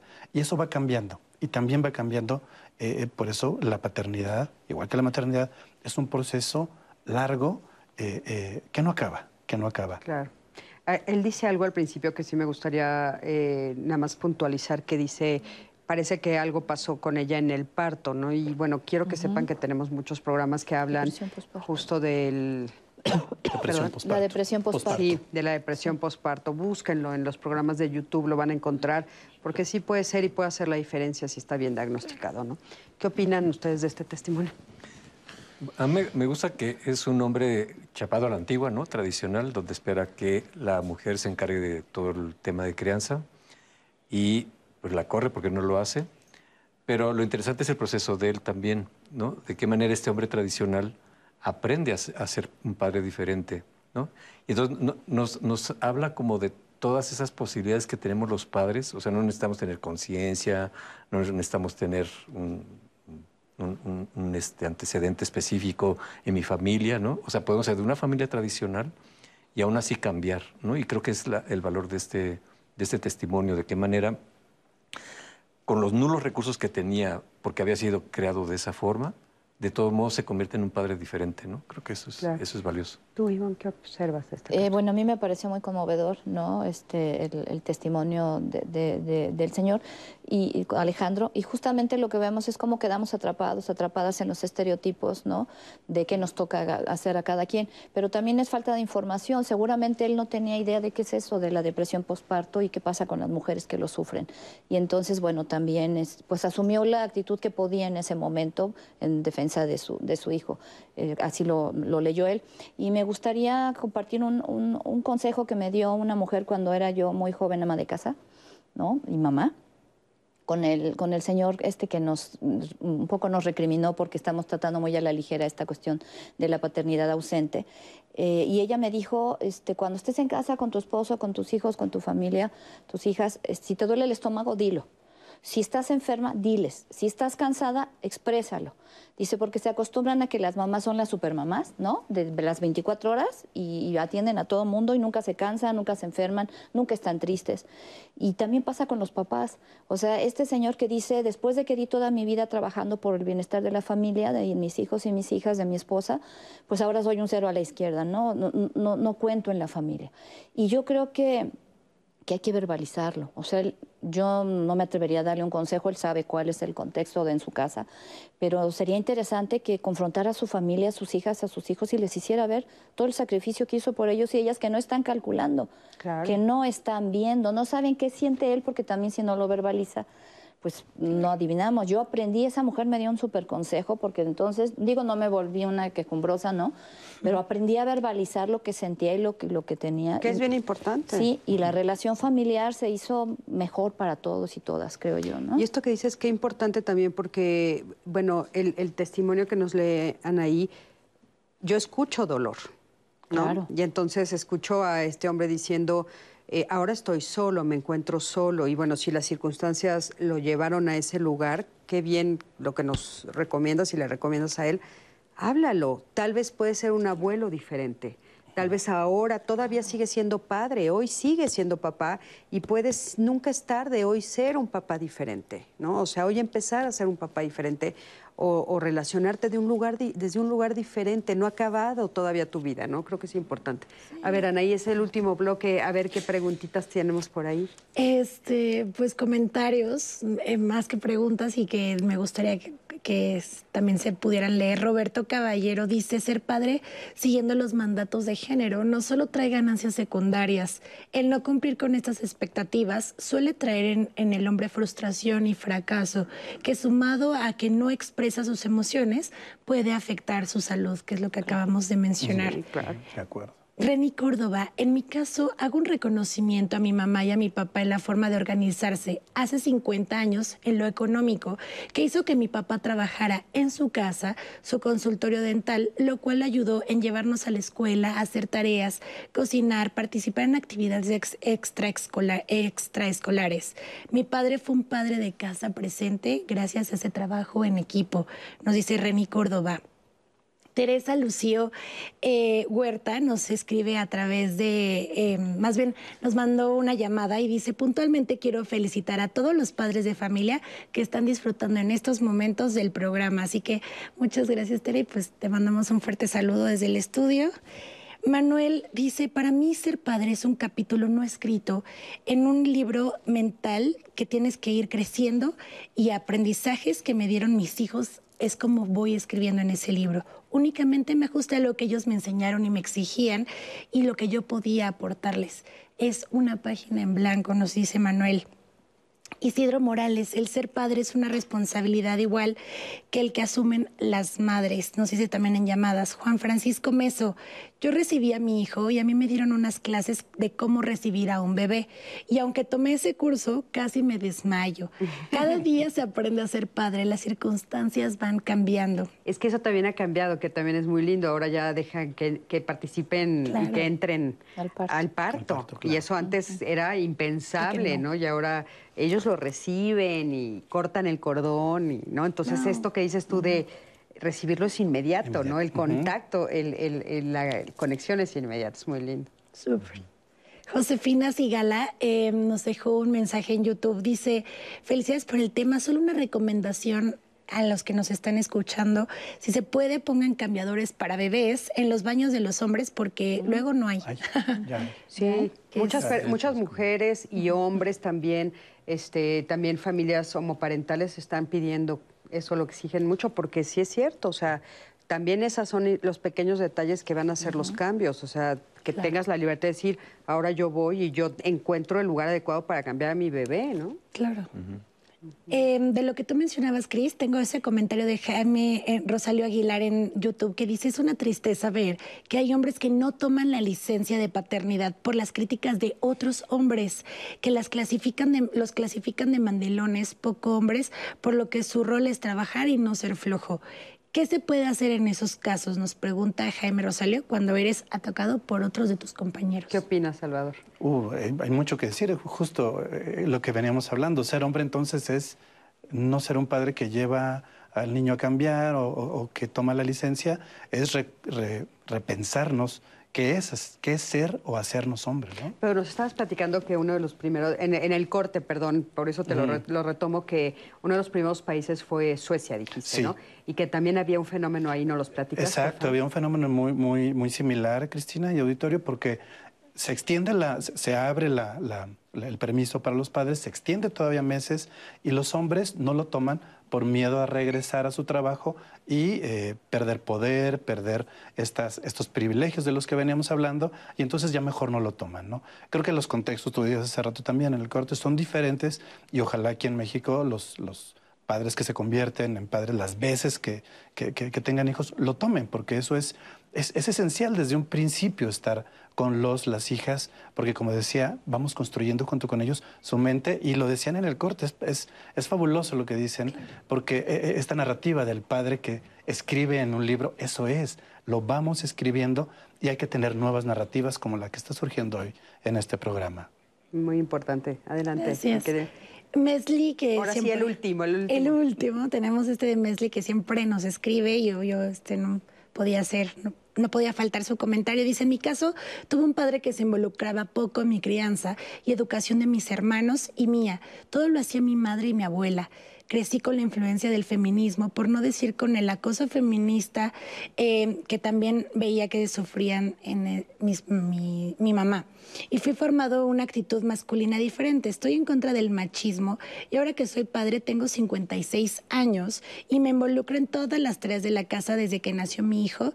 También me involucro en cada momento y situación en que tenga que apoyarlo emocionalmente y vivencialmente. No reprimo mis sentimientos ni a los de mis hijos y él es eh, el, el estar aprendiendo de mí que los hombres también cocinamos, arrullamos, cantamos, lloramos y somos capaces de muchas tareas que antes solo se adjudicaban a las mujeres y me encanta ser el padre que soy actualmente. Muchísimas gracias, qué lindo comentario.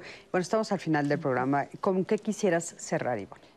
Pues a mí me gustaría decir que ser, ser padre, ser un buen padre no depende solamente del varón, o sea, depende de la familia, de, su compañera, de sus hijos, de sus hijas. Este, tenemos que, como hijos, como hijas, también darle la oportunidad a nuestros padres de ser diferentes, o sea, reconocer sus esfuerzos y reconocer que como nosotras, como nosotros son humanos y no pueden todo. ¿No? Como esta cuestión de, la rigidez de la estructura laboral que no permite a los hombres estar más tiempo en casa y además limita a las mujeres con ese famoso techo de cristal, ¿no? Entonces hay que, hay que apoyarlos en esa, en esa labor que no es fácil este, y, hay que permitirles ser papás, ¿no? Muchísimas gracias. Ser tiernos y estar. Muchísimas gracias, Ivonne. René, adelante. Pues, bueno, efectivamente no hay manera de aprender a ser padres, ¿no? Pero creo que podemos partir de una buena base que es cómo me fue como hijo, qué padre hubiera querido tener y por lo tanto en qué padre me quiero convertir. Y creo que ahí podemos encontrar muchas respuestas, no solamente eh, eh, en términos de esto que hablaba Salvador, de, cómo pienso, siento, de cómo me relaciono, sino también de cómo cuestiono mi sociedad. Esta cuestión de cómo el trabajo también me limita para ejercer la paternidad de una manera diferente o para hacer todo este trabajo de corresponsabilidad que, también se propone desde, desde el feminismo y el género. ¿no?